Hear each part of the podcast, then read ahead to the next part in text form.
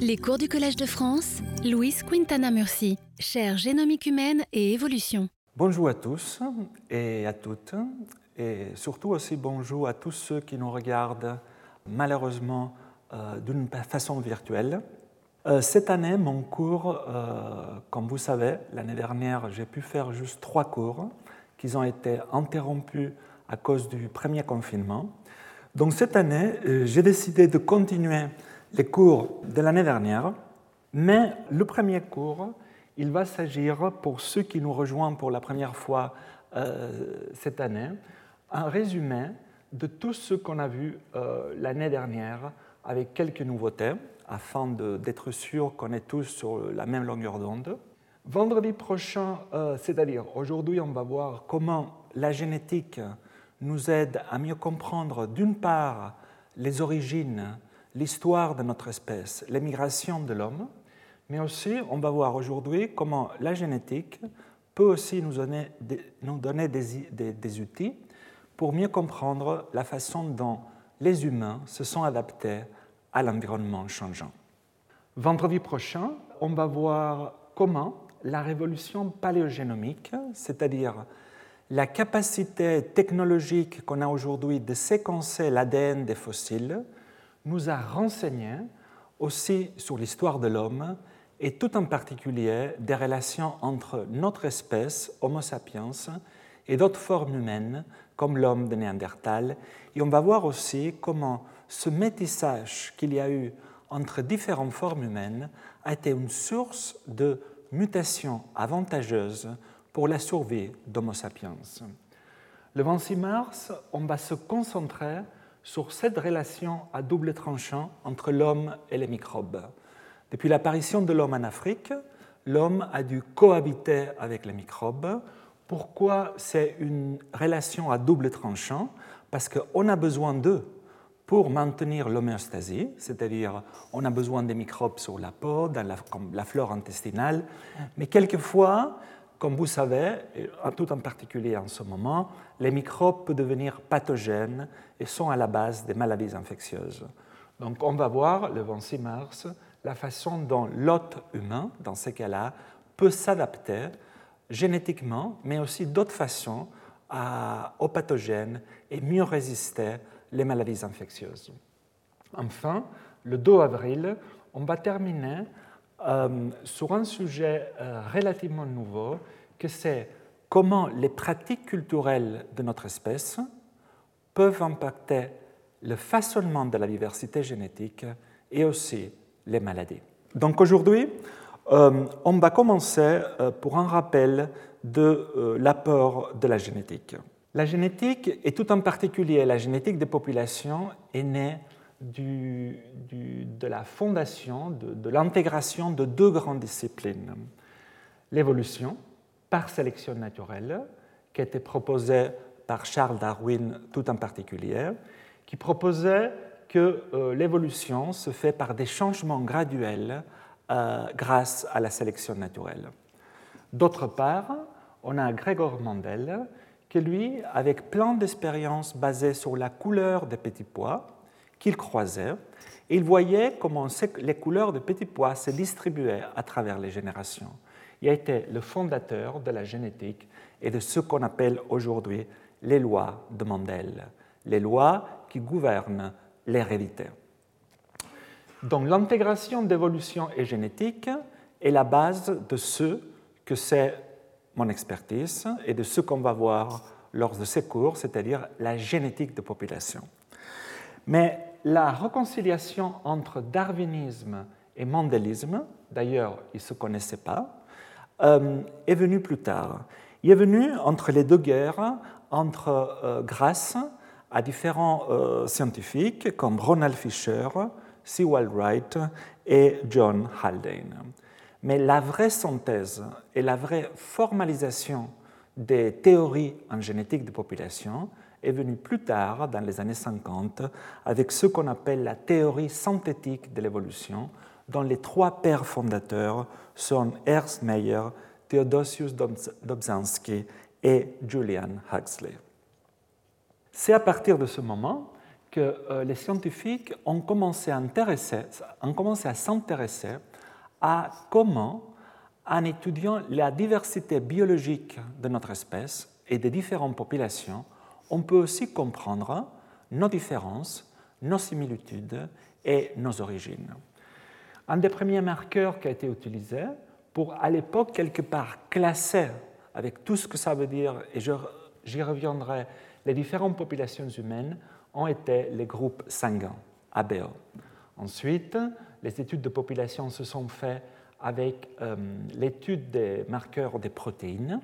Et enfin aussi, euh, il y a eu beaucoup de travail en immunogénétique, c'est-à-dire tout en particulier à l'époque, l'étude de l'extraordinaire diversité du système HLA. Le système HLA est impliqué dans la réponse immunitaire adaptative chez l'homme, a été découvert par Jean Dosset, prix Nobel de médecine, qui habitait d'ailleurs juste en face du Collège de France, et c'est grâce à, à, la découverte du système HLA qu'on a fait beaucoup de progrès sur tout ce que c'est les greffes d'organes. Mais la vraie synthèse de comment utiliser la diversité euh, génétique, biologique des populations humaines afin de poser des questions majeures sur l'origine de l'homme, les migrations humaines, le métissage entre populations, est venue avec Luca Cavalli-Sforza. Luca Cavalli-Sforza, c'était un généticien qui a commencé d'ailleurs comme microbiologiste et après euh, a commencé à s'intéresser à l'histoire de l'homme à travers d'abord les marqueurs euh, protéiques, puis avec l'ADN. Il a euh, son œuvre quelque part arrivé à son point culminant en 1994 quand il a publié ce bouquin, un peu la Bible de la génétique de population, l'histoire et la géographie des gènes humains, où il a recueilli toutes les études depuis euh, toujours, depuis les années 40-50, basées sur les groupes sanguins, après les marqueurs protéiques, après HLA, et après, enfin, comme nous allons voir tout, euh, de suite, l'ADN mitochondrial et le chromosome Y, en un seul bouquin qui résume comment l'utilisation de tous ces marqueurs euh, génétiques ou pas peut nous aider à mieux comprendre les origines de notre espèce. Mais aussi, c'est grâce à l'école de Luca Cavalli-Sforza que sont commencées les études et les approches multidisciplinaires. C'est-à-dire, si on veut comprendre le passé et l'histoire de notre espèce, on ne peut pas seulement faire ou voir l'histoire de notre espèce à travers une perspective génétique la vraie histoire, en tout cas on va s'approcher à ce qu'a dû être la vraie histoire quand on met ensemble différentes approches. La paléontologie, l'anthropologie, l'histoire, la linguistique et la génétique. Parce que chacune de ces disciplines nous permet d'arriver à une profondeur historique très différente. L'histoire ou la linguistique, au mieux, nous permet euh, d'avoir accès aux dernières 2000 ou presque 10 000 ans pour la linguistique, tandis que d'autres approches, comme par exemple la paléanthropologie ou la génétique évolutive, nous permettent d'aller très en amont, très euh, vers le passé, pour mieux comprendre l'histoire des espèces. Mais probablement la question majeure en génétique de population est quels sont les facteurs, quelles sont les forces qui façonnent la diversité génétique de notre espèce. Parce qu'on sait qu'en grande partie, la diversité génétique de notre espèce va influencer la diversité phénotypique, que ce soit au sein d'une population ou entre différentes populations. La diversité génétique de notre espèce peut affecter les phénotypes, phénotypes étant, comme vous savez, euh, ce qu'on voit comme notre apparence physique, mais aussi la diversité génétique peut affecter d'autres phénotypes moins bénins, comme par exemple la susceptibilité à certaines maladies. On va voir, par exemple, dans un des cours de, cette année, comment la diversité génétique, pour aborder un thème d'actualité, influence nos différentes susceptibilités à l'infection par le SARS-CoV-2, c'est-à-dire la susceptibilité à développer le COVID-19.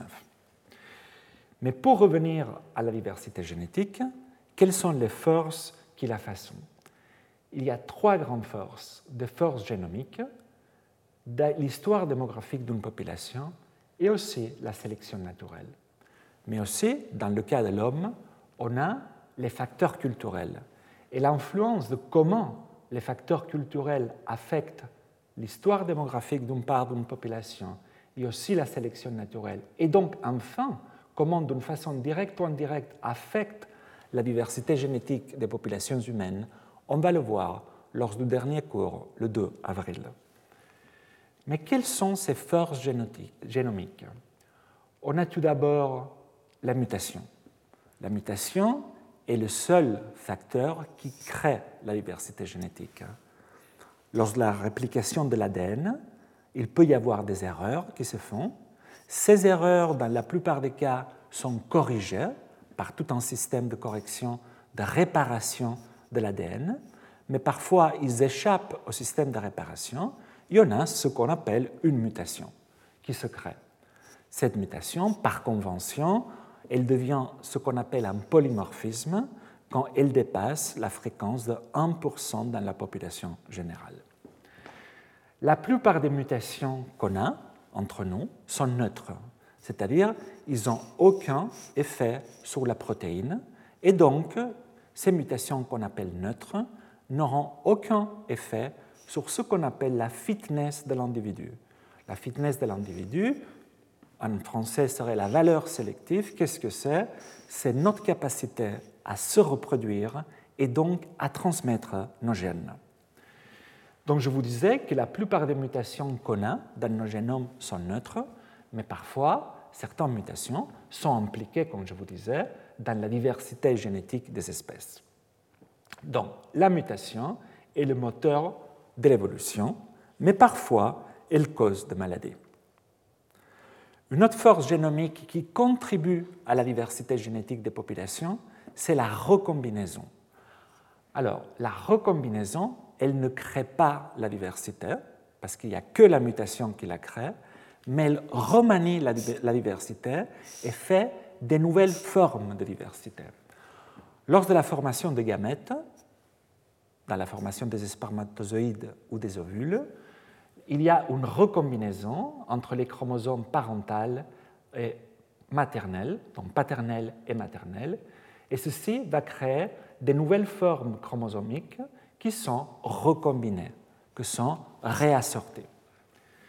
Donc, ça va faire qu'il euh, y a différents tracts, différents segments qui sont recombinés, et la longueur de ces segments varie tout au long du génome.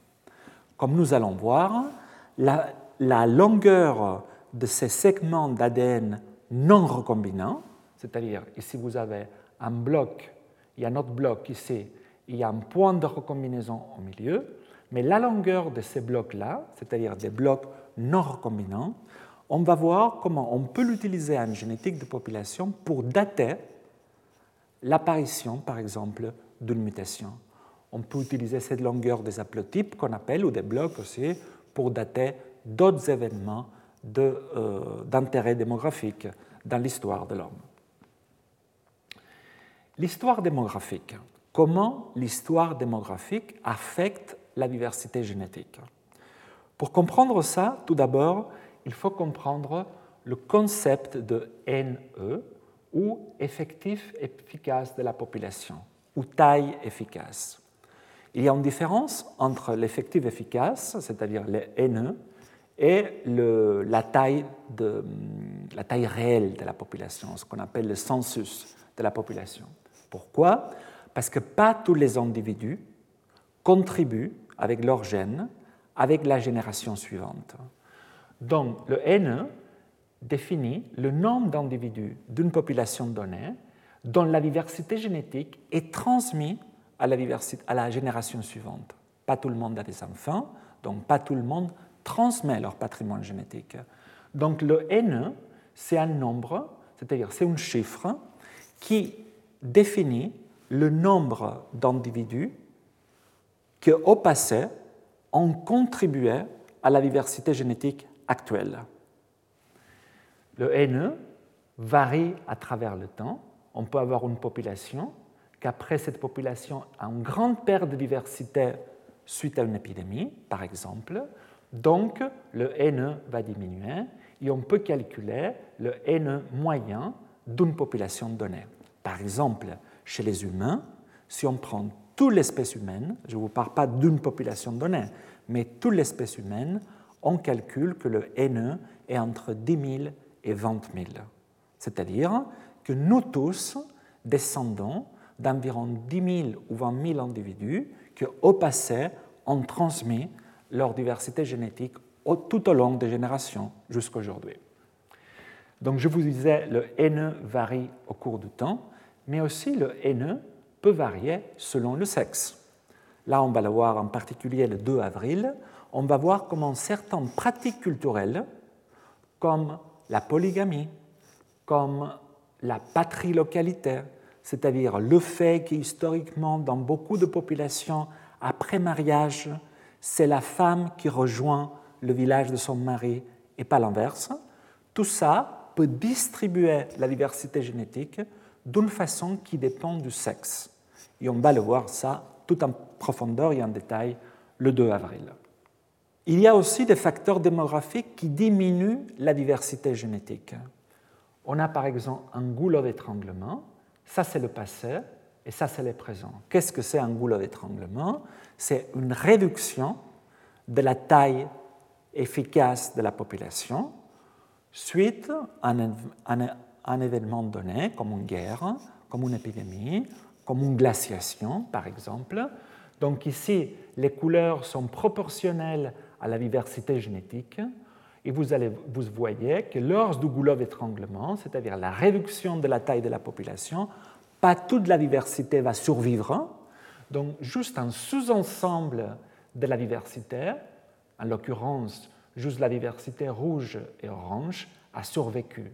Donc une population après un goulot d'étranglement montre moins de diversité génétique. De même, pour ce qu'on appelle un effet fondateur. Un effet fondateur, c'est quand une population, entre guillemets, mère, une partie de cette population va partir ailleurs et donner lieu à une autre population. Et donc, elle va fonder une nouvelle population. Donc, comme vous pouvez voir, par exemple, un cas classique de population, il y en a beaucoup, mais qui sort d'un effet fondateur, sont les Québécois ce n'est pas toute la France qui s'est déplacée au Québec, c'est un sous-ensemble des Français. Donc un sous-ensemble de la diversité génétique des Français. Donc imaginez que ça sont les Français avec plein de couleurs. Donc il y a quelques siècles, un groupe de Français est parti au Québec et a fondé une nouvelle population qui par définition a beaucoup moins de diversité génétique que la population d'origine. Or, les effets fondateurs peut donner lieu parfois à une augmentation de certaines maladies génétiques récessives. C'est le cas des Québécois, c'est le cas des Juifs askénazites, c'est le cas des Finlandais, des Islandais, des Sardes et d'autres populations que pour une raison X ou Y, à un moment de leur histoire, il y a eu soit un isolement, soit une réduction de leur taille qui a fait que ça aboutit à une moindre diversité génétique. Et en plus de ça, de surcroît, il peut y avoir aussi des facteurs culturels qui réduisent la diversité génétique. Par exemple, le fait de parler ou pas la même langue, le fait de pratiquer ou pas la même religion, historiquement ça a contribué à un certain isolement des populations humaines et donc à un certain empêchement de l'échange de migrants entre populations, donc à une réduction de la diversité génétique. Et je vous parle de ça parce que dans le cas des effets fondateurs, évidemment, il n'y a pas que les Québécois. Nous tous, non-africains, sommes sortis d'un effet fondateur. Par exemple, on sait qu'on s'est tous originés en Afrique, et c'est à partir de ce moment-là que le monde a été colonisé suivant toute une série d'effets fondateurs, parce qu'à nouveau, ce n'est pas toute l'Afrique qui est sortie, c'est un sous-ensemble des Africains. Donc, quelque part, les Européens, par exemple, on est par rapport à l'Afrique la même chose que sont les Québécois par rapport à la France. On est une population qui sort d'un effet fondateur. C'est pour ça que si on compare la diversité génétique ici par rapport au nombre de kilomètres qui séparent chacune de ces populations de Addis Abeba en Éthiopie, ici, on voit qu'il y a une corrélation parfaite. Plus on s'éloigne de l'Afrique, plus la diversité des populations diminue. Ici, vous avez les Africains, les Moyen-Orientaux, Européens, Asiatiques, envers ici des populations du Pacifique, et enfin trois populations d'Amérindiens. Donc, ça, c'est une preuve empirique claire que soutient que toute notre espèce est sortie d'une série d'effets fondateurs. Mais les populations ne sont pas isolées. Les populations, elles peuvent échanger des migrants. Et donc, la migration, c'est une autre force majeure qui contribue, ou pas, en absence de migration, à la diversité génétique. Ici, vous avez une population mère, on va dire les Africains, qui se divisent en deux groupes ici, qui donnent lieu, on va dire, aux Européens et aux Asiatiques. Donc, avec isolement, la différence entre Européens et Asiatiques va augmenter.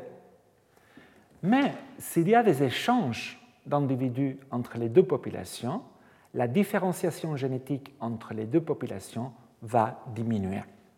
vous pouvez voir ici clairement comment la migration ou l'absence de migration va influencer la distribution de la diversité génétique.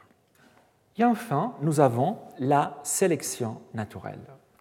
La sélection naturelle, comme je vous disais au début, a été définie par Darwin, Darwin lors de ses voyages à travers le monde, et c'est le fait que les traits qui favorisent la survie et la reproduction dans un milieu donné voient leur fréquence accroître d'une génération à l'autre. Ça, c'est clairement observé avec ce qu'on appelle les pensons des Galapagos, où la forme du bec témoigne l'adaptation au régime alimentaire. Des gros becs se sont adaptés à pouvoir casser les grains. Par contre, des becs plus petits ou plus pointus sont des becs qui sont plus adaptés à une alimentation des insectivores ou qui vont manger la chair des cactus, par exemple. Quels sont les trois grands principes de la sélection naturelle? Alors, pour qu'il y ait de la sélection naturelle, il faut déjà qu'il y ait de la variabilité. Il ne faut pas qu'on soit tous pareils. Donc, il faut déjà le principe de la variation. Le second principe, c'est le principe de l'adaptation. C'est-à-dire que certains individus, comme ici c'est cette girafe plus, grande, vont être avantageux par rapport aux autres. Donc, on a de la diversité, plein de tailles différentes. Il y a cette girafe qu'elle arrive à manger les feuilles de l'arbre par rapport à ces deux girafes qui n'y arrivent pas. Donc, celle-ci est avantagée par rapport aux autres. Et le troisième principe, c'est le principe de l'hérédité, c'est-à-dire que la taille de cette girafe avantagée, c'est un trait qui peut se transmettre de génération en génération. Donc au cours du temps, dans la population de girafes, on va voir augmenter le nombre de girafes de grande taille. Et je vous disais aussi qu'il y a les facteurs culturels. Les facteurs culturels, c'est par exemple le régime alimentaire. Le régime alimentaire peut influencer la distribution de certaines mutations dans la population. On va voir l'exemple du lait, de la digestion du lait aussi le mode de vie d'une population, la taille d'une population, par exemple, peut influencer la distribution des pathogènes dans la population donnée. D'autres facteurs culturels, comme je vous disais, des barrières linguistiques. Des populations qui ne parlent pas la même langue tout au long de notre histoire ont eu moins tendance à se mélanger que des populations qui parlent la même langue un cas classique de comment la culture va impacter la distribution de la, diversité génétique dans une population, c'est le système de caste en Inde. Nous allons le voir le 2 avril comme ce système de caste qui a été gardé jusqu'à il n'y a pas vraiment longtemps a isolé génétiquement l'Inde en différents groupes d'individus. Et aussi après, comme je vous disais, on a la consanguinité, euh, la polygamie et aussi la patrilocalité ou la matrilocalité. On va voir tout ça. C'était juste pour vous dire que tout le cours du 2 avril sera basé sur comment les pratiques culturelles affectent pas seulement la diversité génétique, mais aussi les maladies. Un petit rappel de l'outil de base en génétique, c'est-à-dire le génome humain.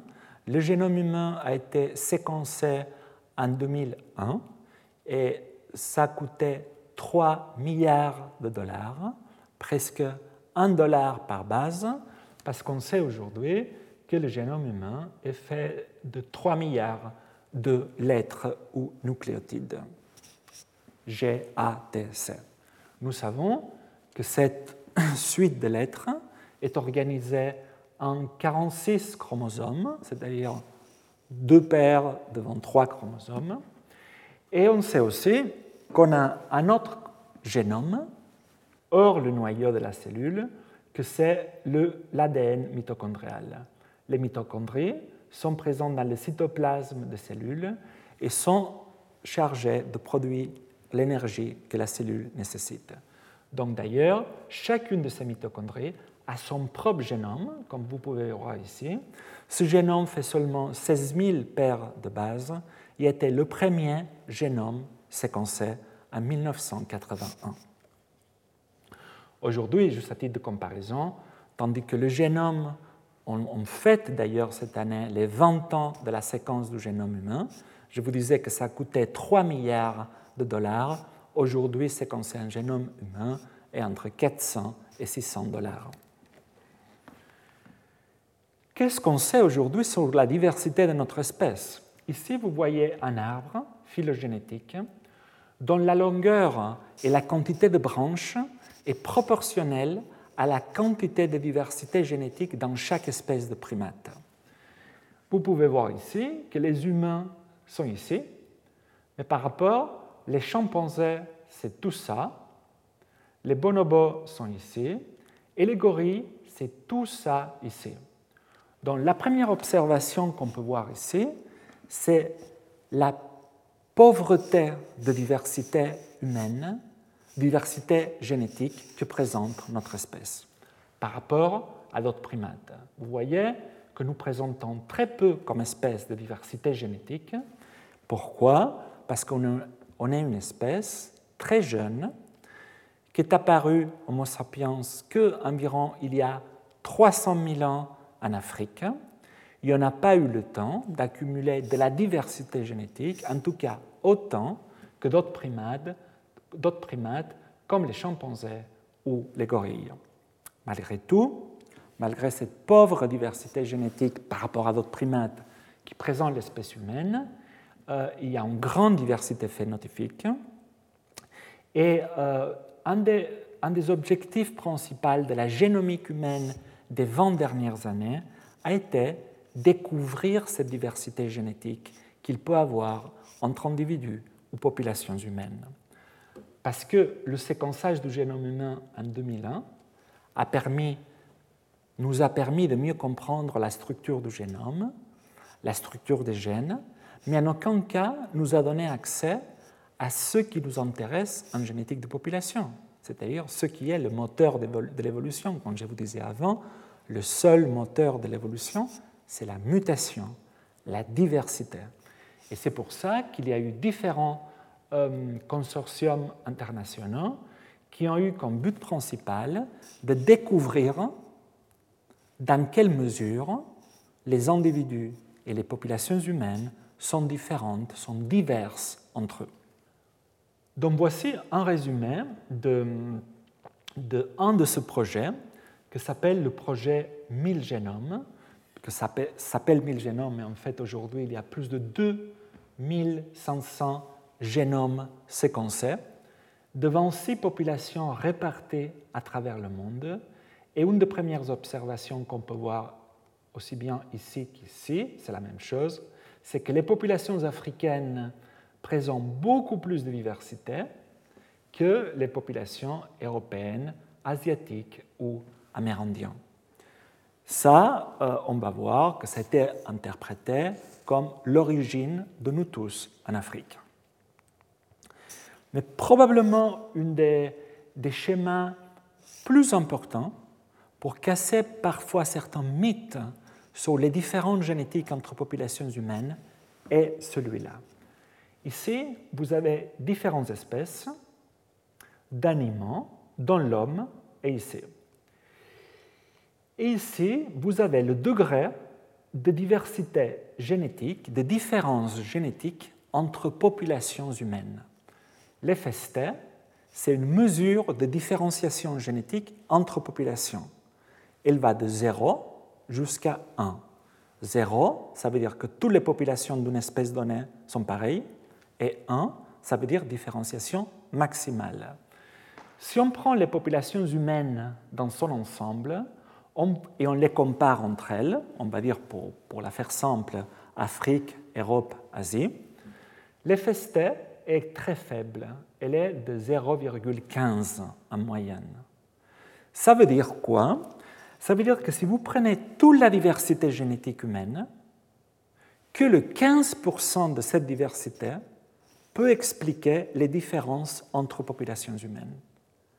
Et les 85% restants expliquent simplement les différences génétiques entre deux individus pris au hasard.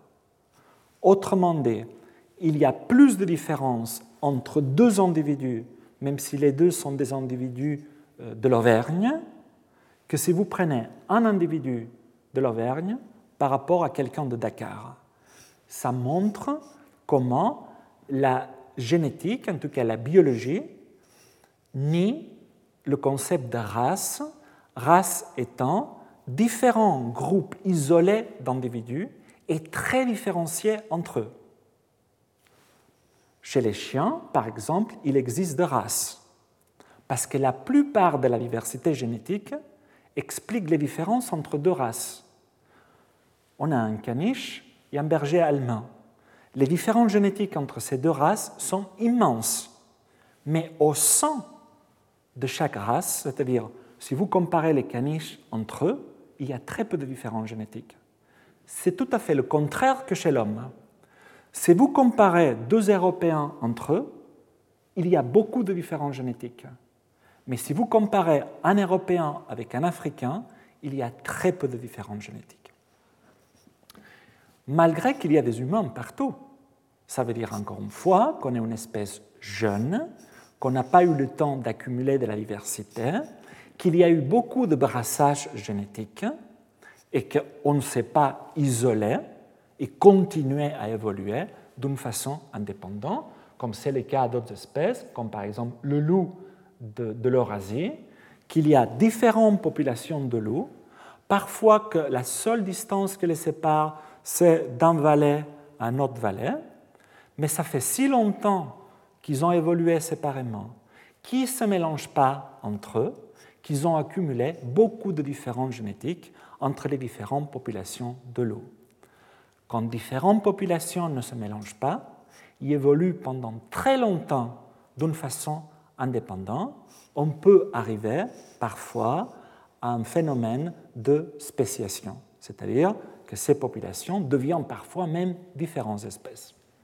Donc, on a dit qu'il y a peu de diversité génétique, mais malgré tout, si vous comparez, comme je vous disais, deux individus au hasard, quelle que soit son origine ethnique ou géographique, il va y avoir 0,1% de son génome qui va être différent, ce qui fait quand même 3 millions de différences entre deux individus pris au hasard dans la population.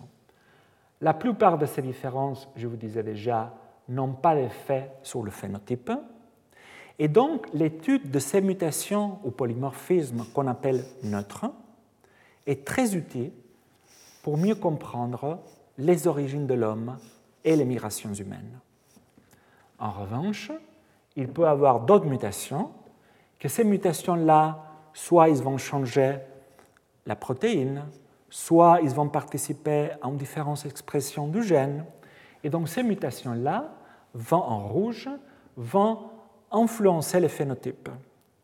Les phénotypes humains qui peuvent être des phénotypes bénins, comme nos différences de pigmentation de la peau, la taille, par exemple, mais aussi d'autres phénotypes comme l'adaptation au climat, l'adaptation au froid, l'adaptation à vivre en altitude. On va voir un exemple.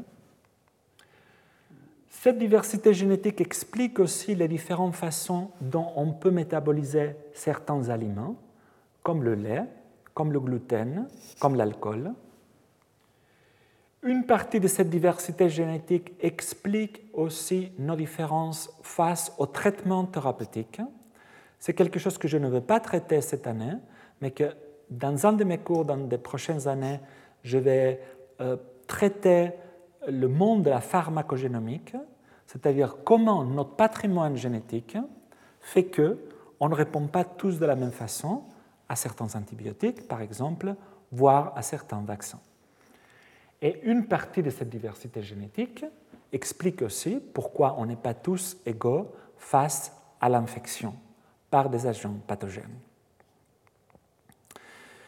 Donc comment la génétique nous a aidés à comprendre les origines et les migrations de notre espèce Tout d'abord, un petit rappel de euh, l'histoire des premières hominines.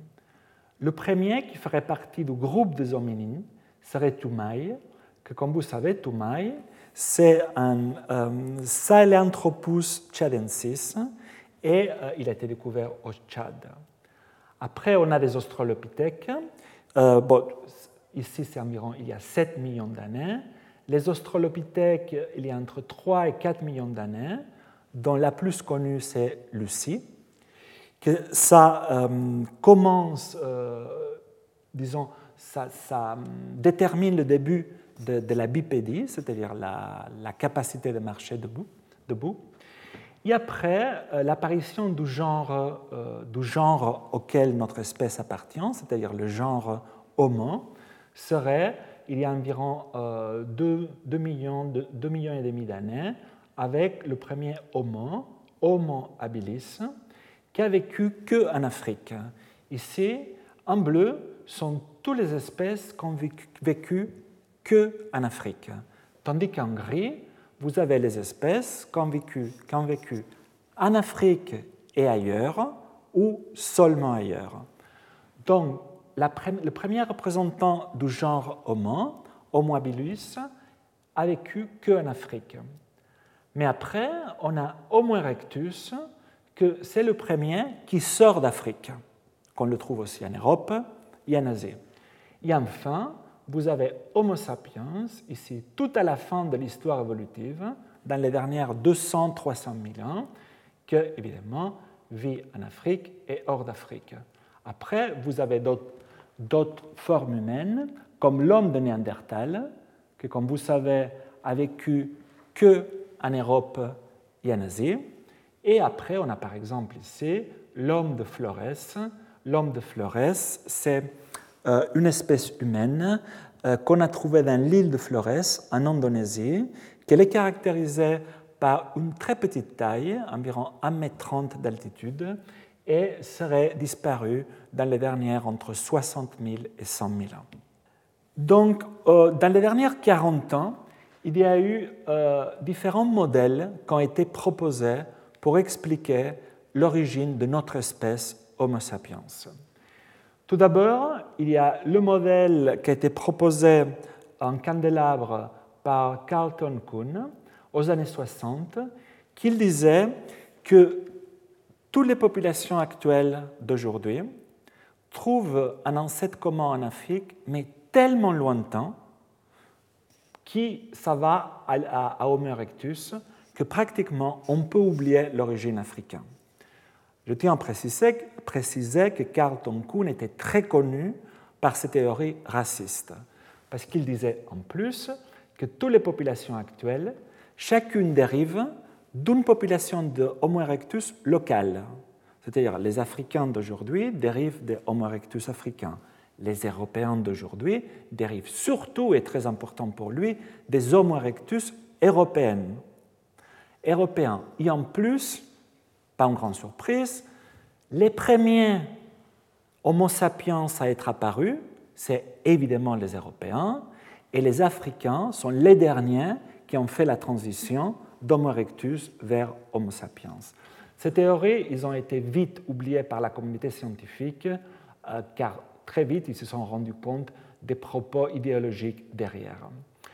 Une théorie qui a été prise en compte très sérieusement, c'est la théorie multirégionale, qui quelque part, elle, a été proposée par Millworth euh, Wolpoff, elle était très sérieuse. Elle disait que toutes les populations d'humains d'aujourd'hui dérivent d'Homo erectus locaux de chaque continent, pas très loin de ce que proposait Kuhn, mais ce qu'il dit, c'est qu'il y a eu beaucoup de brassage génétique entre populations humaines. C'est ce que s'appelle la théorie multirégionale.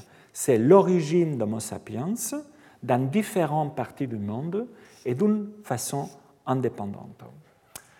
Après, euh, aux années 80, euh, Chris Stringer et Peter Andrews ont proposé le modèle qui s'appelle du remplacement rapide, ou en anglais est très utilisé en français aussi, out of Africa.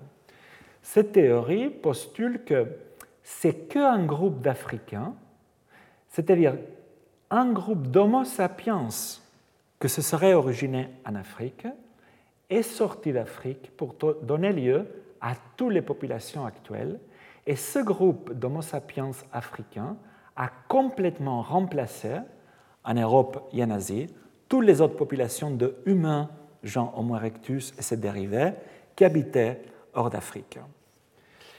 Et enfin, il y a une variante du modèle de remplacement rapide qui s'appelle le modèle d'assimilation, qui pratiquement dit la même chose que le modèle de remplacement rapide, c'est-à-dire Homo sapiens sort d'Afrique et remplace partiellement, euh, remplace en grande partie toutes les populations d'Erectus, de Néandertal, etc., qu'il y avait en Europe et en Asie, mais quand même, il y a eu un certain euh, métissage entre les Homo sapiens africains qui se sont installés en Europe et en Asie avec les populations locales qu'ils ont rencontrées.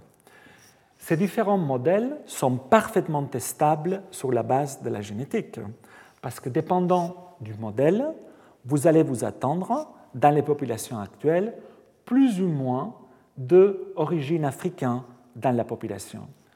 Sur la base du modèle des candélabres, dans la population actuelle d'humains, il devrait avoir, hors d'Afrique, 0% de diversité génétique africaine, en Europe et en Asie. Tandis que si vous croyez au modèle de, de, remplacement rapide, c'est-à-dire que toutes les populations d'Homo sapiens africains se sont installées hors d'Afrique, ils ont complètement remplacé les autres formes humaines qu'il y avait, on s'entendrait à presque 100% des gènes africains chez les Européens et les Asiatiques d'aujourd'hui. Comme vous allez voir, la réalité se situe quelque part ici entre le modèle de remplacement et le modèle d'assimilation. Et qu'ils ont été d'où ils viennent les premières preuves génétiques qu'on se situerait quelque part ici. C'est-à-dire que les génomes des non-africains porteraient une grande proportion de diversité génétique d'origine africaine. Les premiers marqueurs génétiques qui ont pu soutenir cette hypothèse, c'est ceux qu'on appelle les marqueurs à hérédité monoparentale, c'est-à-dire l'ADN mitochondrial, dont je vous ai déjà parlé, et le chromosome Y qui détermine le sexe masculin. Pourquoi ces deux marqueurs sont importants en génétique de population? Parce que sont transmis d'une façon directe la mère transmet à ses enfants son ADN mitochondrial. Ici, vous avez un enfant homme aujourd'hui. Donc, tandis que ces 23 paires de chromosomes, autosomes, on va dire, sont un mélange de tous ses ancêtres, vous pouvez voir que ce garçon a hérité l'ADN mitochondrial de sa mère, qui à son tour l'a hérité de sa grand-mère. Et ce garçon a hérité le chromosome Y de son père et de son grand-père paternel. C'est-à-dire, tous les mitochondries que nous portons, c'est que nos mères que nous les ont transmis. Tandis que ce que nous sommes des hommes biologiques entre nous, on a hérité notre chromosome Y, évidemment, de notre père. Donc c'est grâce tout d'abord à l'étude de l'ADN mitochondrial, c'est-à-dire nos ancêtres maternels, qu'on a vu, on a soutenu l'origine africaine de nous tous. Ça a été publié dans le journal Nature en 1987. Ici, vous avez la figure originale où vous voyez ici les populations africaines et que toutes les populations hors d'Afrique semblent trouver leurs racines dans les populations africaines. Dans l'année 2000, été republié en tenant compte de la séquence complète de tout l'ADN mitochondrial. Et vous pouvez le voir ici très clairement. Dans cet arbre phylogénétique, il y a deux choses à voir. La longueur des branches est proportionnelle à la quantité de diversité génétique. Donc vous pouvez voir tout d'abord que les populations africaines, ici, ont bien plus de diversité génétique que les populations hors d'Afrique. Et deuxième chose importante, toutes les populations hors d'Afrique trouvent leurs racines dans les populations africaines. Donc ça, c'est une preuve empirique que la plupart du patrimoine génétique des non-africains vient des Africains, ce que soutient la théorie du remplacement rapide, c'est-à-dire ou de l'assimilation, parce qu'on va voir que les choses ne sont pas si simples que ça, mais en tout cas, l'homme d'aujourd'hui, Homo sapiens, s'est originé en Afrique il y a 200-300 000 ans, et c'est un groupe d'Homo sapiens africains qui aurait quitté l'Afrique environ il y a 60 000 ans. Le chromosome Y, c'est-à-dire les ancêtres paternels des différentes populations humaines, a soutenu la même chose. Ici, vous avez les populations africaines et les populations non africaines, non africaines n'étant qu'un sous-ensemble des populations africaines.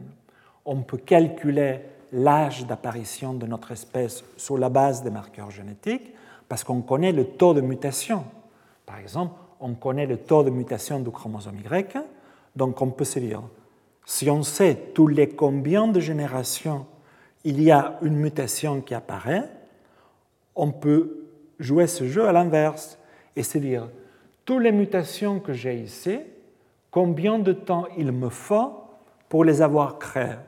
Et ça nous donne un aperçu de quand l'homme serait apparu. Dans ce cas-là, c'est entre il y a 160 000 ans et 260 000 ans. Et on sait aujourd'hui, ça c'est les données les plus récentes d'un autre projet, que ce n'est pas le projet euh, 1000 génomes, s'appelle euh, le Simons Diversity euh, Project, et vous pouvez voir ici la même chose, c'est basé, sur des génomes complets de plus de 300 individus. Vous pouvez voir que les populations africaines présentent plus de diversité et fur et à mesure qu'on s'éloigne de l'Afrique, on trouve moins de diversité. Donc qu'est-ce que ça nous dit?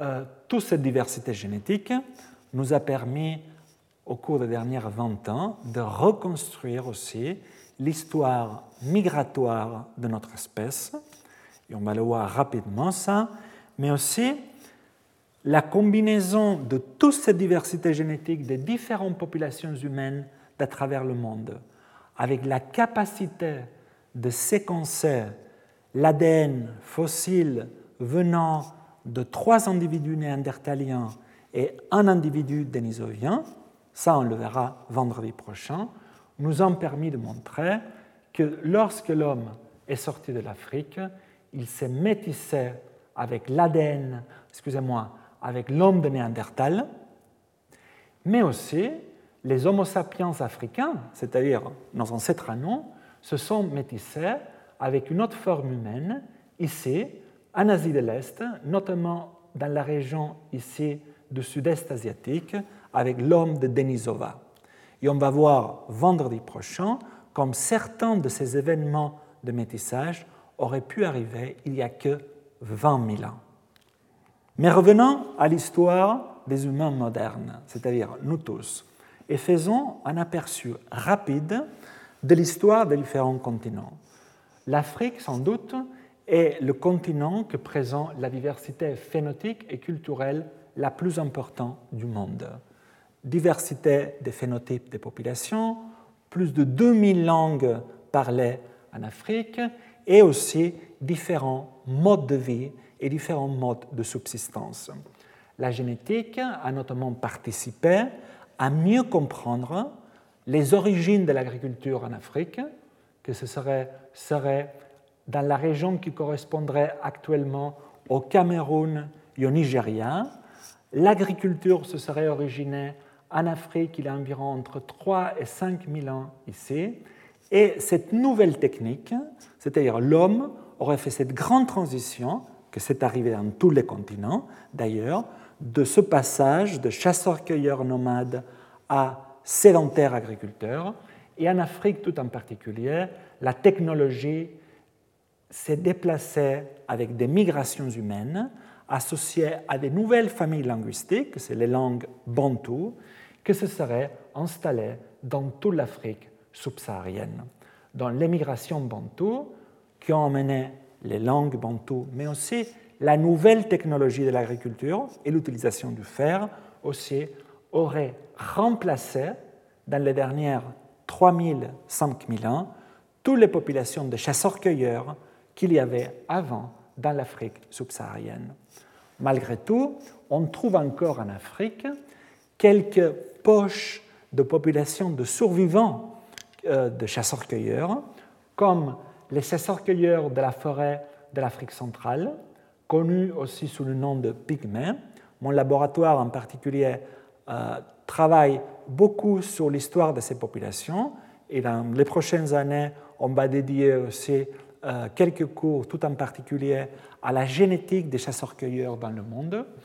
On a aussi euh, les peuples Hadza et Sandawe en Afrique de l'Est, des chasseurs-cueilleurs, et aussi on a les Khoisan dans l'Afrique australe, que sont des chasseurs-cueilleurs du désert en particulier, et qui sont caractérisés euh, par ce qu'on appelle les langues à clic.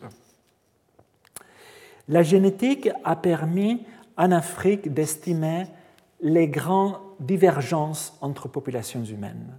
Et d'ailleurs, la première grande séparation des populations humaines est arrivée il y a presque 300 000 ans, c'est-à-dire presque au moment où l'Homo sapiens apparaît, tout de suite après, Homo sapiens commence à se diviser en différentes populations. Et la première grande séparation, c'est tout en particulier le groupe de Matthias Jacobson en Suède, a montré que c'est donc la première divergence populationnelle de l'espèce humaine est celle entre les Khoisan, que ce soit du nord ou du sud de l'Afrique australe, et le reste des populations. La deuxième séparation, c'est mon laboratoire qui l'a montré, date de plus de 100 000 ans, voire plus de 200 000 ans, c'est la, séparation entre les pygmées et le reste des populations humaines. Et quid de l'Europe? L'Europe, en gros, les Européens, pour résumer, grâce à la génétique, et surtout grâce à la génétique de l'ADN ancien, on va le voir un peu plus la semaine prochaine, ça montrait que nous sommes des métis entre trois grands groupes génétiques. Pour savoir ce niveau de métissage des Européens, il faut comprendre quelles sont les trois grandes migrations qui ont donné lieu aux Européens. La première migration, c'est juste après la sortie d'Afrique, pendant le Paléolithique, il y a environ 40 000 ans, il y a des chasseurs-cueilleurs paléolithiques qui s'installent dans différents endroits de l'Europe. Après, il y a environ 10 000 ans, d'autres migrations qui viennent du croissant fertile du Moyen-Orient, associées avec l'agriculture, donc pendant la période néolithique, arrivent en Europe et se métissent déjà avec les populations qu'il y avait sur place de chasseurs-cueilleurs euh, européens. Et la troisième migration a été montrée grâce à la génétique de l'ADN ancien. C'est une grande migration qu'il y a eu il y a environ 4500 ans, qui vient de l'Europe de l'Est, de la région de la mer Caspienne associée avec la culture yamna et associée aux langues, probablement à la diffusion des langues européennes. Donc, les Européens d'aujourd'hui, on est le résultat d'un métissage entre chasseurs-cueilleurs du Mésolithique, fermiers du Néolithique et euh, migrants qui seraient arrivés de l'Europe de l'Est associés à la culture yamna. Cette mélange tripartite, on la trouve à différents niveaux dépendant de la région de l'Europe. Par exemple, l'Europe du Sud, actuellement, c'est celle qui présente plus de composants génétiques des fermiers du Moyen-Orient, notamment la Sardaigne, c'est celle qui présente les taux les plus élevés de cette composante génétique. Et euh, la culture yamna a particulièrement affecté, par exemple, l'Europe centrale et l'Europe du Nord. Et dans toutes les populations, on a entre 10 et 20 de, de base de chasseurs-cueilleurs euh, mésolithiques encore. Ce qui est très intéressant en Europe, c'est que la diversité génétique de l'Europe suit un modèle de différenciation de population presque parfait de ce qu'on appelle isolement par la distance. C'est-à-dire, l'isolement par la distance n'est pas autre chose que c'est que deux populations que sont proches géographiquement, en général, seront plus proches génétiquement que deux populations qui sont lointaines géographiquement. Ici, c'est une analyse du génome d'environ 2000 Européens. Et la position sur ces deux axes reflète simplement la distance génétique entre deux individus. C'est-à-dire, cet individu ici est très proche génétiquement de celui-ci, mais très loin de celui-ci. Il ne faut pas être géographe pour voir que la disposition de ces 2000 individus, chaque lettre ici c'est un individu, presque récapitule la carte géographique de l'Europe. Vous pouvez voir ici les îles britanniques, la France, la péninsule ibérique, l'Italie, la Grèce. Vous voyez que certains individus ne sont pas au lieu que leur correspondrait génétiquement, ce qui montre simplement du brassage génétique moderne. Cette étude, une fois ils ont exclu les quelques individus que vous voyez qui ne sont pas dans le pays en théorie qui leur correspondrait par rapport à leur, euh, leur identification à eux-mêmes, parfois la façon dont nous nous définissons ne correspond pas nécessairement à ce que nos gènes nous racontent. Ça, c'est un autre débat complètement différent.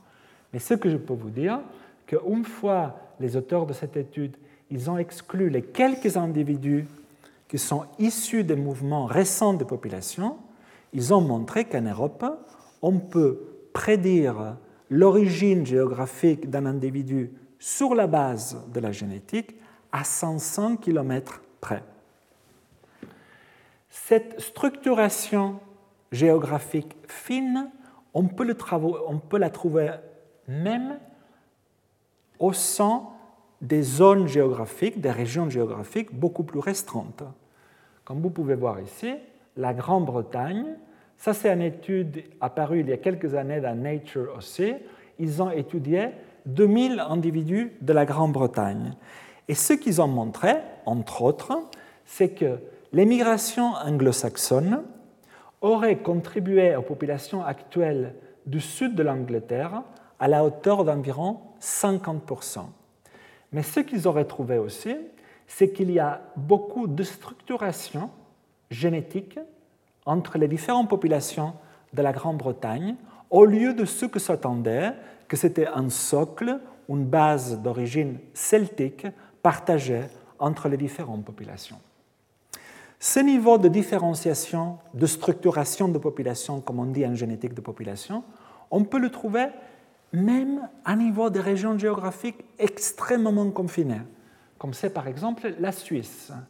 Ici, vous, allez, vous voyez la Suisse, a une couleur, vous avez un losange rouge, les Suisses qui parlent du suisse allemand, un, carré vert, les Suisses qui parlent francophones, donc les Suisses qui parlent français, et un triangle bleu, vous voyez les Suisses qui parlent italien. Donc vous voyez que même au sein de la Suisse, dépendant de la langue que vous parlez, il y a une différenciation entre les populations, ce qui montre que la différenciation génétique, si on la cherche, parce qu'il faut la chercher, on la trouve même à des niveaux très très euh, localisés géographiquement. La France, malheureusement, elle était aux abonnés absents pendant très longtemps par rapport aux études génétiques. Encore aujourd'hui, pour des raisons que je ne vais pas rentrer dans les détails, mais plutôt d'ordre administratif et politique, c'est très difficile de faire des études génétiques sur les Français. Mais finalement, d'ailleurs, dans tous les consortiums internationaux, on voit les, camemberts qu'on appelle, c'est-à-dire les différents euh, cercles qui montrent les, fréquences des différentes mutations à travers le monde. La France est toujours un trou. Il n'y a pas de données. Mais finalement, grâce à l'équipe de Christian Dina de Nantes, ça c'est la première étude qui est sortie l'année dernière sur la diversité génétique française. La diversité génétique française est divisée en différents clusters génétiques euh, ça, évidemment, ça a été fait sur les Français d'origine européenne. Et ce qu'ils ont montré, c'est l'importance de, de certaines barrières naturelles qui ont empêché l'échange entre populations humaines. Parce que la Loire, comme vous pouvez voir ici, a été ce qu'on appelle une barrière historique au flux génique entre populations humaines. Vous voyez que la Loire délimite ce type de population en couleur ici, au nord de la Loire, par rapport au sud de la Loire. Et après la Loire, ils ont vu aussi que la Garonne et dans une moindre mesure l'Adour, aussi ils ont participé à un certain isolement de ces populations-là dans un cadre évidemment de très peu de différenciation entre populations, parce que je vous rappelle qu'en génétique de population, on va se concentrer que sur les choses qui sont différentes, qui sont minimes. Mais malgré tout, ce qu'ils ont vu, que les populations plus différentes aux autres dans le cadre de l'Hexagone seraient les populations de la Bretagne et les populations de l'Aquitaine. L'Asie. L'Asie, le peuplement de l'Asie est probablement un des peuplements les moins connus et les plus compliqués de l'histoire de l'homme. On peut parler d'ailleurs, c'est très réducteur parler de l'Asie, parce que j'aime bien parler des différents Asies. N'a rien à voir l'Asie du Sud avec l'Asie du Centre, l'Asie centrale, tout ce que c'est le, Turkestan, c'est-à-dire le Kazakhstan, le Turkménistan, l'Ouzbékistan, etc., avec l'Asie de l'Est, pour ne pas parler de l'Asie du Sud-Est et tout ce que c'est euh, les régions euh, de ce qui était avant Saoul, c'est-à-dire euh, jusqu'à il y a 10 000 ans, n'oubliez pas que l'Australie n'existait pas, ça s'appelait Saoul et ça comprenait la Papouasie-Nouvelle-Guinée, l'Australie et la Tasmanie étaient un même continent. Il n'y a que 10 000 ans. Donc, euh, le peuplement de l'Asie mérite un cours euh, en tant que tel, parce qu'elle est d'une complexité extrême. Mais la seule chose que je voudrais vous dire aujourd'hui, c'est que l'Asie a été peuplée euh, principalement pour une première vague à peine en sort de l'Afrique qui a suivi les côtes de l'Asie du Sud, pour après certaines vagues de migration qui sont montées vers le nord. Euh, en général, la diversité génétique asiatique suit un peu la latitude, mais aussi correspond beaucoup aux 6-7 grandes familles linguistiques qu'on parle en Asie. Euh, en Inde, tout particulier, probablement c'est une des parties de l'Asie qui a été le plus étudiée. Et là, on voit ce qu'on appelle la fameuse clean indienne ou gradient indien, c'est-à-dire les populations du sud, de l'Inde. Présentent une composante génétique plus reliée aux, aux premiers habitants de l'Inde, des chasseurs-cueilleurs qu'aujourd'hui parlent des langues dravidiennes, tandis que les populations du nord de l'Inde ont été beaucoup plus influencées par des migrations euh, venant euh, de l'Asie centrale qui auraient amené aussi les langues indo-européennes en Inde. Aussi, comme je vous ai dit, mais ça mérite un cours en soi, il y a une grande structuration en Inde dépendant euh, d'une pratique culturelle que c'est le système de caste. La colonisation du Pacifique est fascinante. Pourquoi le peuplement du Pacifique est fascinant Pour deux raisons. Une, parce que c'est une terre de contraste. Une partie du Pacifique a été peuplée juste après la sortie d'Afrique de l'homme. Comme l'homme sort d'Afrique, il arrive très rapidement en Australie et en Papouasie-Nouvelle-Guinée et aux îles Solomon et aux îles Bismarck. Et c'est ça d'ailleurs qui sépare ce qu'on appelle l'Océanie proche, que s'arrête ici, de l'Océanie lointaine, que c'est le reste. On trouve des restes d'Homo sapiens en Australie il y a 50 000 ans. Donc l'Océanie proche a été peuplée il y a entre 30 et 50 000 ans. Après, rien ne se passe pendant au moins 35 000 ans. Et c'est il n'y a que 4, 5, 6 000 ans que un groupe d'humains provenant de Taïwan serait descendu à travers les Philippines, aurait passé toutes ces terres qui étaient déjà peuplées pour, pour la première fois, peupler le reste du Pacifique. C'est-à-dire les premières îles qui ont été peuplées pour la première fois il n'y a que 3-4 000 ans, c'est les îles Vanuatu. Disons, la, ce qui sépare l'Océanie lointaine de l'Océanie proche sont ici les îles Vanuatu et Santa Cruz. Ici, on a Solomon. Les îles Solomon étaient déjà peuplées il y a 30-40 000 ans. N'oubliez pas que les derniers endroits au monde qui ont été peuplés par les humains, c'est ce qu'on appelle le triangle polynésien, qui est délimité au nord par Hawaï, au sud-ouest par la Nouvelle-Zélande et à l'est, au sud-est, par euh, l'île de Pâques. L'île de Pâques a été peuplée que il y a 700 000 ans. Il n'y avait pas et la Polynésie, qu'on appelle aujourd'hui la Polynésie française, par exemple, il a été peuplé il y a qu'environ 1000-1200 ans. Il y a 1000, 1200 ans, il n'y avait simplement pas d'humains en Polynésie française. Ça, c'est quelque chose qu'on mérite aussi en cours entier, notamment parce que mon laboratoire travaille beaucoup sur le peuplement du Pacifique. Et enfin, on a l'Amérique L'Amérique aussi a une euh, mode de, peuplement très compliqué, euh, que c'est grâce à la génétique, à la paléanthropologie, mais surtout dernièrement à l'ADN ancien, qu'on commence à y, voir, un peu clair. Euh, bon, grâce à l'ADN ancien, ça a été confirmé, ce qu'on savait, que l'Amérique était évidemment peuplée à partir euh, de l'Asie, à partir du détroit de Bering, il y avait des hypothèses assez loufoques, comme l'hypothèse solutréenne, qui disait que l'Amérique avait été peuplée à partir de l'Europe. Hein. Bon, ça, on savait euh, déjà que c'était fait à partir de l'Asie, mais on sait que le peuple qui a donné lieu aux natifs américains d'aujourd'hui, c'est un peuple qui s'est déjà séparé en Sibérie des autres asiatiques il y a environ 36 000 ans.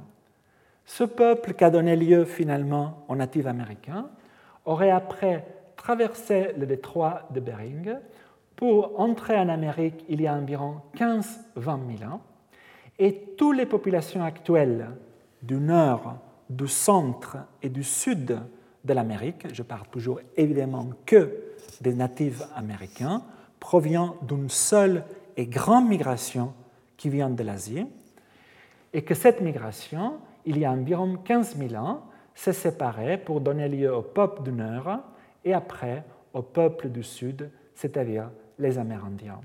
Mais, il y a un mais, il y a eu deux migrations plus récentes qui ont affecté l'Amérique arctique. Une migration il y a environ 4500 ans, qui est associée euh, au peuple, ce qu'on appelle les paléosquimans, et est associé aux cultures que s'appellent de Sakak et d'Orsay. Et après une migration très récente, il y a environ 1000 ans, qui est associée à la culture de Thulé et que c'est celle qui aurait donné lieu aux Inuits actuels de la Groenlande et du Canada. Qu'ils ont, que ces nouvelles migrations, il y a environ 1000 ans, auraient remplacé les, Inuits, c'est-à-dire les, Esquimaux d'avant qui habitaient dans ces régions, qui ont été pratiquement remplacés euh, par cette dernière migration associée à la culture de Thule. Mais l'histoire de l'Amérique ne s'arrête pas là, parce que l'histoire de l'Amérique a vu aussi pendant la période coloniale des migrations massives des gens d'origine européenne et d'origine africaine. On calcule que pendant la période coloniale, il y a eu environ 2 millions d'Européens qui se sont installés en Amérique, d'abord d'origine espagnole et portugais, puis d'origine anglais et français, et que pendant la période coloniale, il y a eu évidemment la malheureuse traite d'esclaves qui a fait qu'au moins 10 millions de personnes d'origine africaine ont été forcées à s'installer aux Amériques. Donc tout ça a donné lieu à un métissage qui, dépendant de certains facteurs culturels, a été différent entre trois grands composants génétiques. La composante originale de l'Amérique, c'est-à-dire les natifs américains, que se sont mélangés avec des Européens et ou des Africains. Et ça a donné lieu aux populations américaines d'aujourd'hui. On peut voir qu'en Amérique du Nord, la composante native américaine partout est en bleu. En rose, on a la composante d'origine européenne et en vert, on a la composante d'origine africaine. On peut voir qu'en Amérique du Nord, pour des facteurs culturels, que je ne vais pas rentrer dans les détails aujourd'hui, mais que c'est extrêmement intéressant, la plupart des populations sont d'origine aujourd'hui européenne. Aux États-Unis et au Canada, sauf en Groenland, que vous pouvez voir ici, que la composante native est de plus de 70%, la composante inuit. Vous voyez qu'au Canada et aux États-Unis, il y a toute une, une, très petite partie de la population qui a une composante importante d'origine africaine. Mais quand on va en Amérique centrale et en Amérique du Sud, le tableau change complètement. On peut voir que la composante native américaine est assez importante en bleu, notamment dans des pays comme la Bolivie ou le Pérou, où euh, arrive à des fréquences de plus de 70-80%, avec une composante importante aussi européenne, européenne partout, et avec une base qui moins africaine, qui témoigne le métissage euh, lors de la traite d'esclaves, qu'on le voit particulièrement important dans des pays comme le Brésil, par exemple, ou la Colombie. Et ce qui est étonnant, et d'ailleurs très malheureux, c'est la situation qu'on voit aux Antilles. Pourquoi malheureux? Parce qu'une des premières choses qui choque les Antilles, c'est la très faible proportion de composants génétiques d'origine native américaine. Ça veut dire que quand les Européens sont arrivés aux Antilles, ils ont presque anéanti complètement les populations originales des Antilles des natifs américains. Donc les populations des Antilles aujourd'hui sont composées d'un métissage à différents niveaux entre cette composante d'origine européenne et la composante d'origine africaine euh, en vert. Pour finir, euh, on va voir aussi un aperçu de comment l'homme s'est adapté d'un point de vue biologique, d'un point de vue génétique, aux différents environnements qu'il a rencontrés. Pourquoi? Parce que lors des migrations de l'homme à travers le monde, l'homme a dû s'adapter à différents climats, à différentes ressources nutritionnelles qu'il a rencontrées, mais aussi à différents pathogènes. Et ça, c'est la base de l'adaptation biologique au milieu. Qui dit adaptation biologique dit sélection naturelle ou sélection darwinienne ou sélection positive. On a différentes façons de s'adapter génétiquement par sélection positive. Ça, c'est le passé et ça, c'est le présent. Ici, vous avez des, chromosomes. Et euh, le balayage sélectif classique, c'est une façon de s'adapter génétiquement à l'environnement par sélection positive, c'est qu'il y a une mutation nouvelle qui apparaît en rouge, et cette mutation confère à la population un avantage. Par exemple, une meilleure, résistance au froid, ou par exemple, une meilleure résistance à la tuberculose. Donc cette mutation va augmenter en fréquence dans la population. Ça, c'est la sélection positive classique. Il y a différentes formes, comme la sélection sur mutation préexistante. Ça veut dire quoi?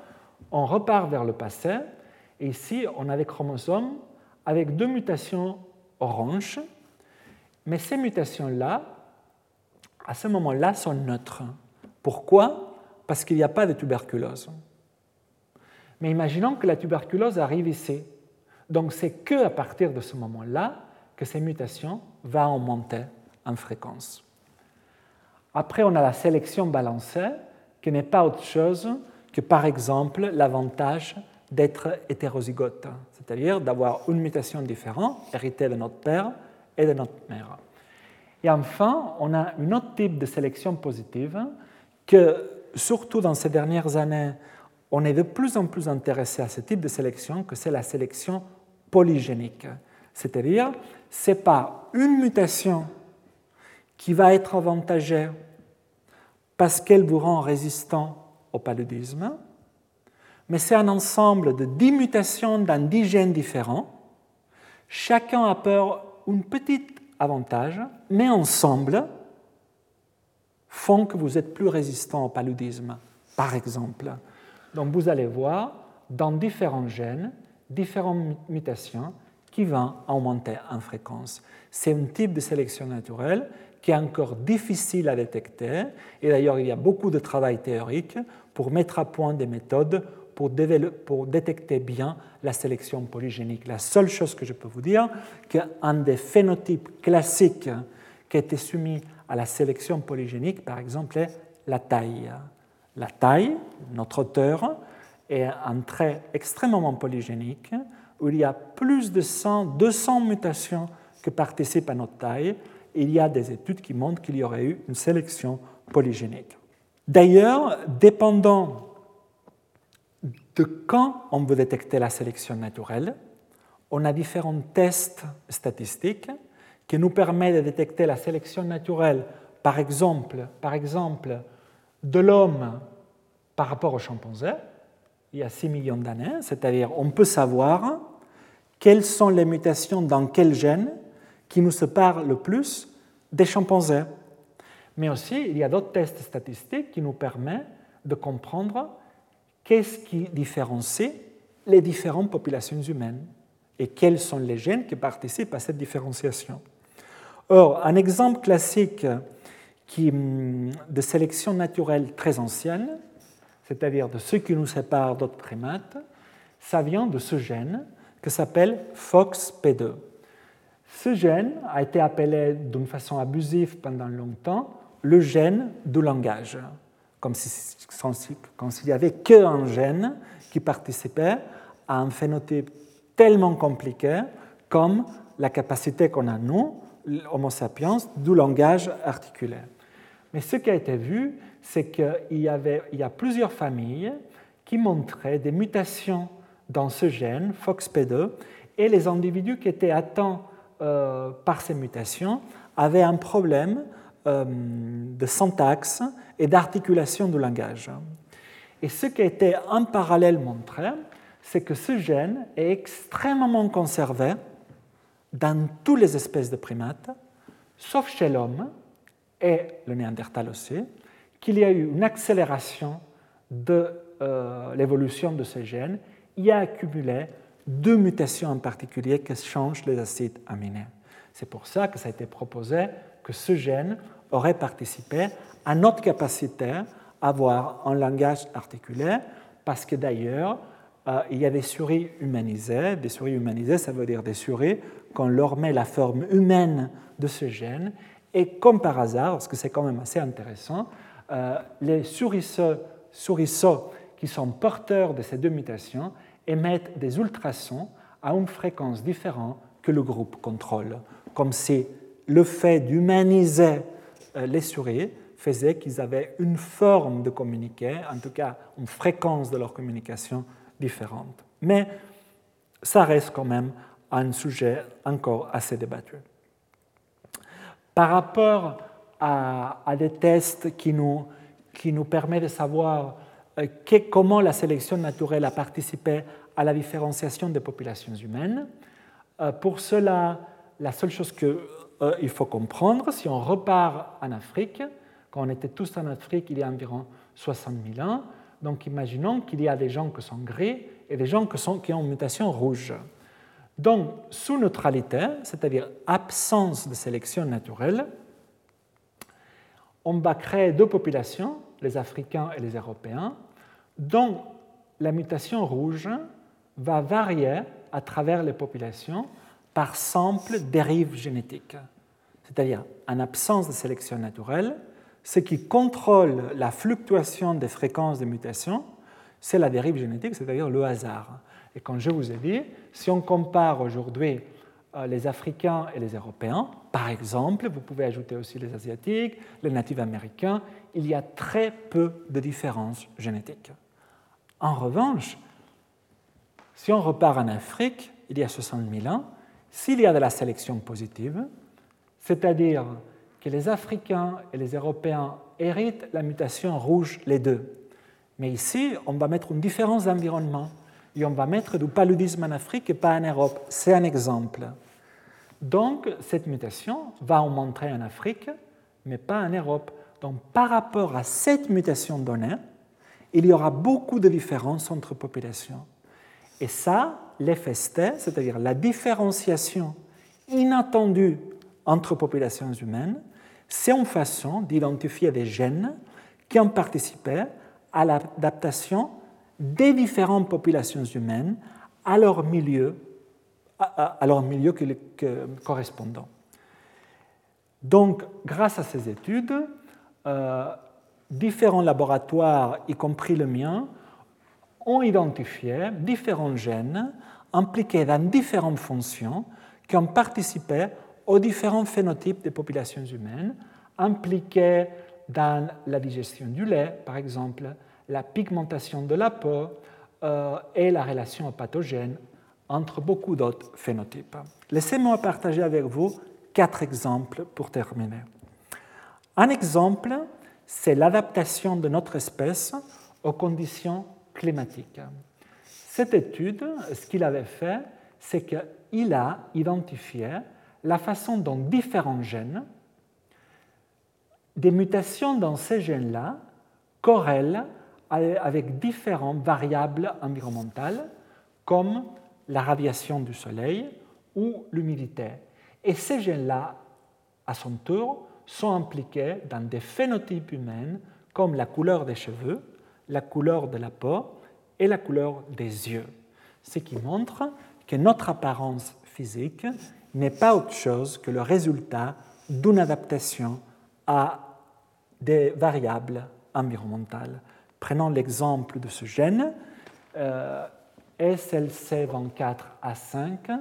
C'est un gène aujourd'hui extrêmement connu parce qu'il porte une mutation qui est présente dans beaucoup d'Européens et en général des populations indo-européennes, ici comme vous pouvez voir en, en violet. Et cette mutation est associée à une pigmentation de la peau plus claire. Donc, pour faire l'histoire courte, ce qui a été montré, c'est que la perte de la pigmentation de la peau lorsque l'homme sort de l'Afrique, ce n'est pas juste parce que ça a été perdu, comme l'hypothèse avant était que la pigmentation de la peau a été perdue parce que nos ancêtres ont pu se permettre de la perdre, parce que euh, ils n'avaient pas besoin d'autant de mélanine pour résister aux rayons du soleil. C'est le contraire, c'est que pas seulement ils ont pu se permettre le, luxe de la perdre, mais ils ont dû perdre la pigmentation pour la photosynthèse de la vitamine D. Comme vous savez, la vitamine D est produite grâce euh, aux rayons du soleil.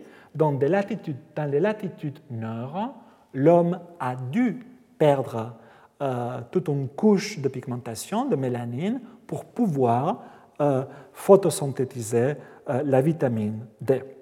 Autre façon, une autre chose qui nous a beaucoup intéressé, c'est l'adaptation de l'homme aux conditions extrêmes de vie dans les forêts, avec la chaleur et l'humidité.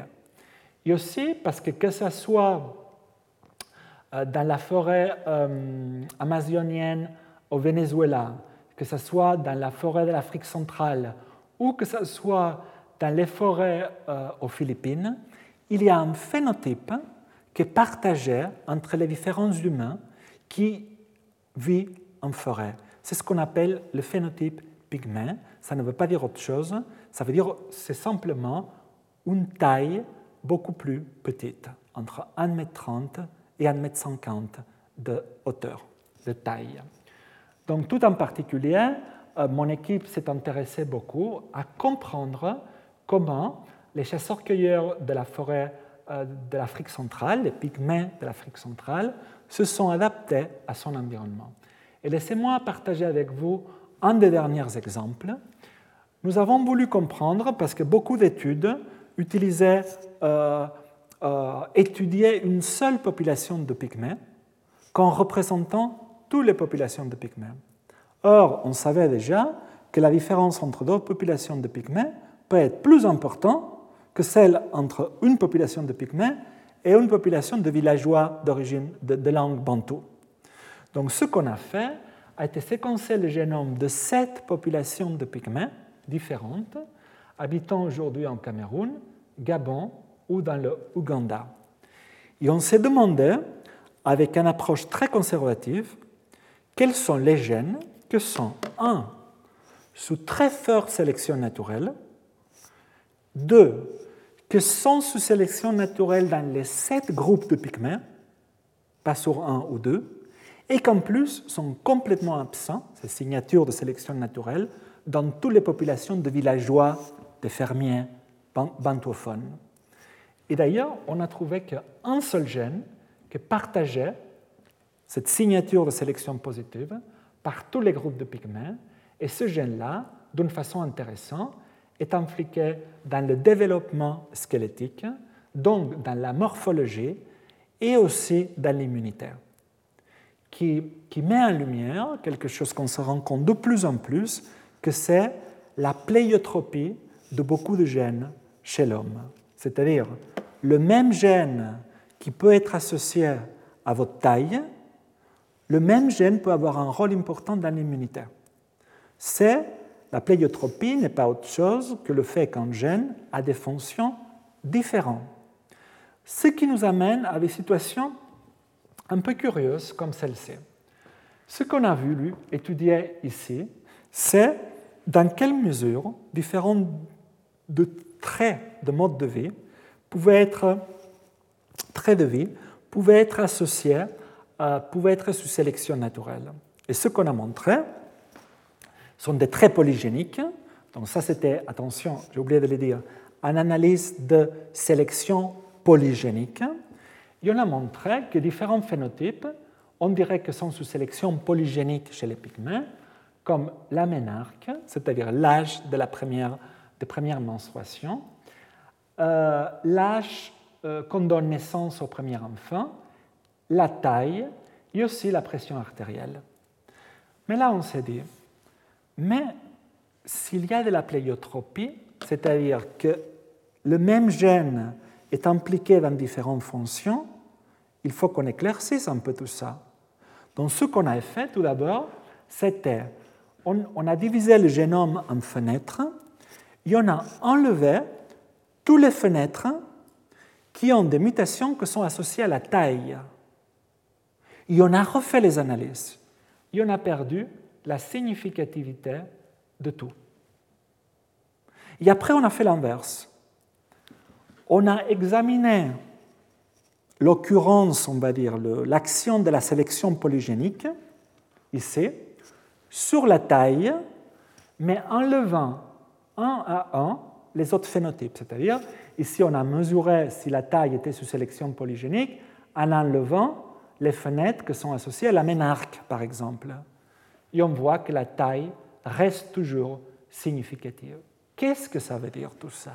Ça veut dire que la taille, c'est un phénotype adaptatif des populations de chasseurs-cueilleurs pour mieux vivre dans la forêt. D'ailleurs, le phénotype adaptatif, c'est avoir une surface du corps moins importante pour perdre moins d'énergie à cause de la chaleur, mais que les gènes de la taille sont hautement pléiotropiques. C'est-à-dire, les gènes de la taille sont impliqués dans d'autres fonctions, comme par exemple ici, des fonctions euh, liées à la reproduction.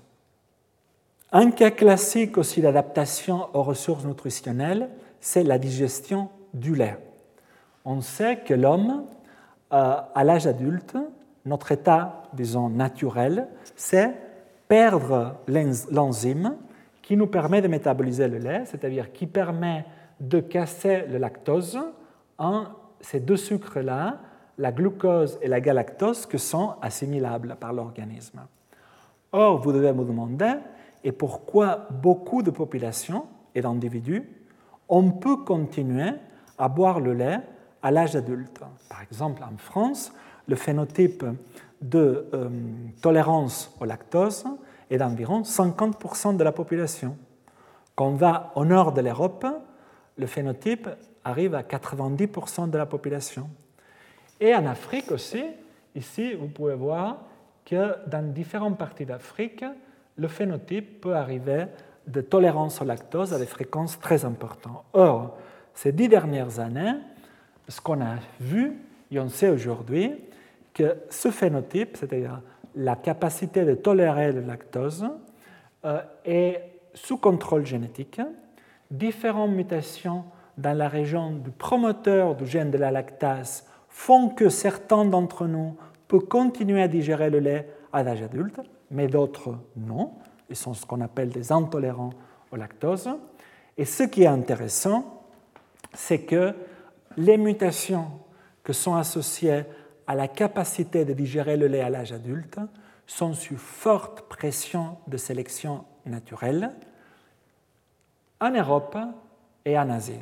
Donc ça, c'est un cas, comme les mutations sont différentes, d'évolution convergente, d'évolution parallèle, c'est-à-dire différentes mutations ont abouti à la même chose, c'est-à-dire avantager les individus qui peuvent digérer le lait à l'âge adulte. Cette évolution parallèle et indépendante, on la trouve aussi pour l'adaptation à la vie en altitude. Environ plus de 140 millions de personnes au monde vivent à une altitude de plus de 2500 mètres. Or, à ces altitudes-là, on vit dans des conditions extrêmes d'hypoxie.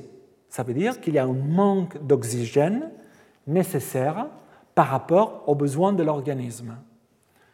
On trouve par exemple des populations qui habitent dans les hauts plateaux éthiopiens, dans le plateau au Tibet et dans tout l'altiplano de l'Amérique du Sud. Alors comment ils font, ces populations, à vivre dans ces milieux d'extrême hypoxie.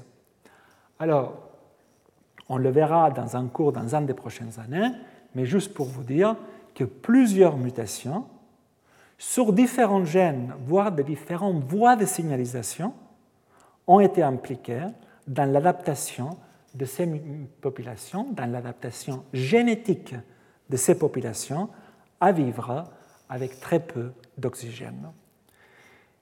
Et pour finir, j'aimerais partager avec vous cette étude parce qu'il m'a paru extrêmement intéressant en parlant de manque d'oxygène. Et c'est euh, comment ce groupe d'individus, les Bajos, les Bajau habitent en Indonésie et sont des pêcheurs. Mais sont des pêcheurs qui s'appellent, on les connaît aussi sous le nom de nomades de la mer, parce qu'ils pêchent en apnée, ils peuvent descendre jusqu'à 70 mètres au fond de la mer. Et ils peuvent rester jusqu'à 13 minutes sous l'eau, sans respirer, parce que c'est une adaptation de stress physiologique immense.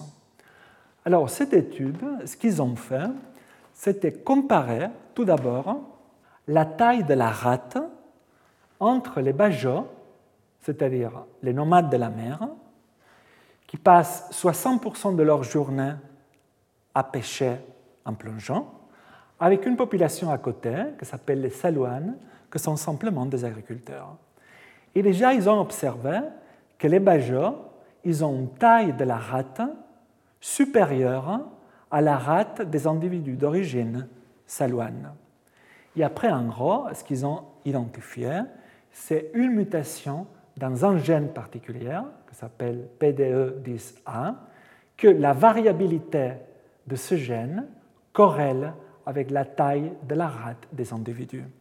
Et donc, ils ont montré pour la première fois un cas de adaptation génétique à la vie en apnée, à la capacité à rester plus de 10 minutes sans respirer. Donc pour résumer, nous avons vu aujourd'hui comment la distribution de la diversité génétique chez l'espèce humaine, on sait pour résumer qu'on est une espèce qu'on a très peu de diversité génétique, mais que malgré tout, en génétique de population, on peut utiliser ces très peu de diversité génétique pour mieux comprendre l'histoire des différentes populations humaines, l'histoire de comment ces populations humaines se sont aussi adaptées à leur environnement respectif. On peut aussi voir euh, et, déchiffrer et mettre en lumière comment même à des, à des échelles géographiques beaucoup plus restreintes, on peut trouver une structuration des populations, que ce soit à l'échelle continentale, voire à l'échelle locale, voire à l'échelle familiale. Évidemment, tout ça a un impact aussi, et ça on va le voir dans quelques cours dans les prochaines humaines, c'est l'application de comment l'étude de toute cette diversité génétique influence nos différentes maladies, que ce soit des maladies infectieuses, mais aussi des maladies métaboliques comme la diabète, l'hypertension ou l'obésité. Donc avec ça, je vous remercie à tous pour votre attention et je vous dis à vendredi prochain. Merci. Retrouvez tous les contenus du Collège de France sur www.colège-2-france.fr.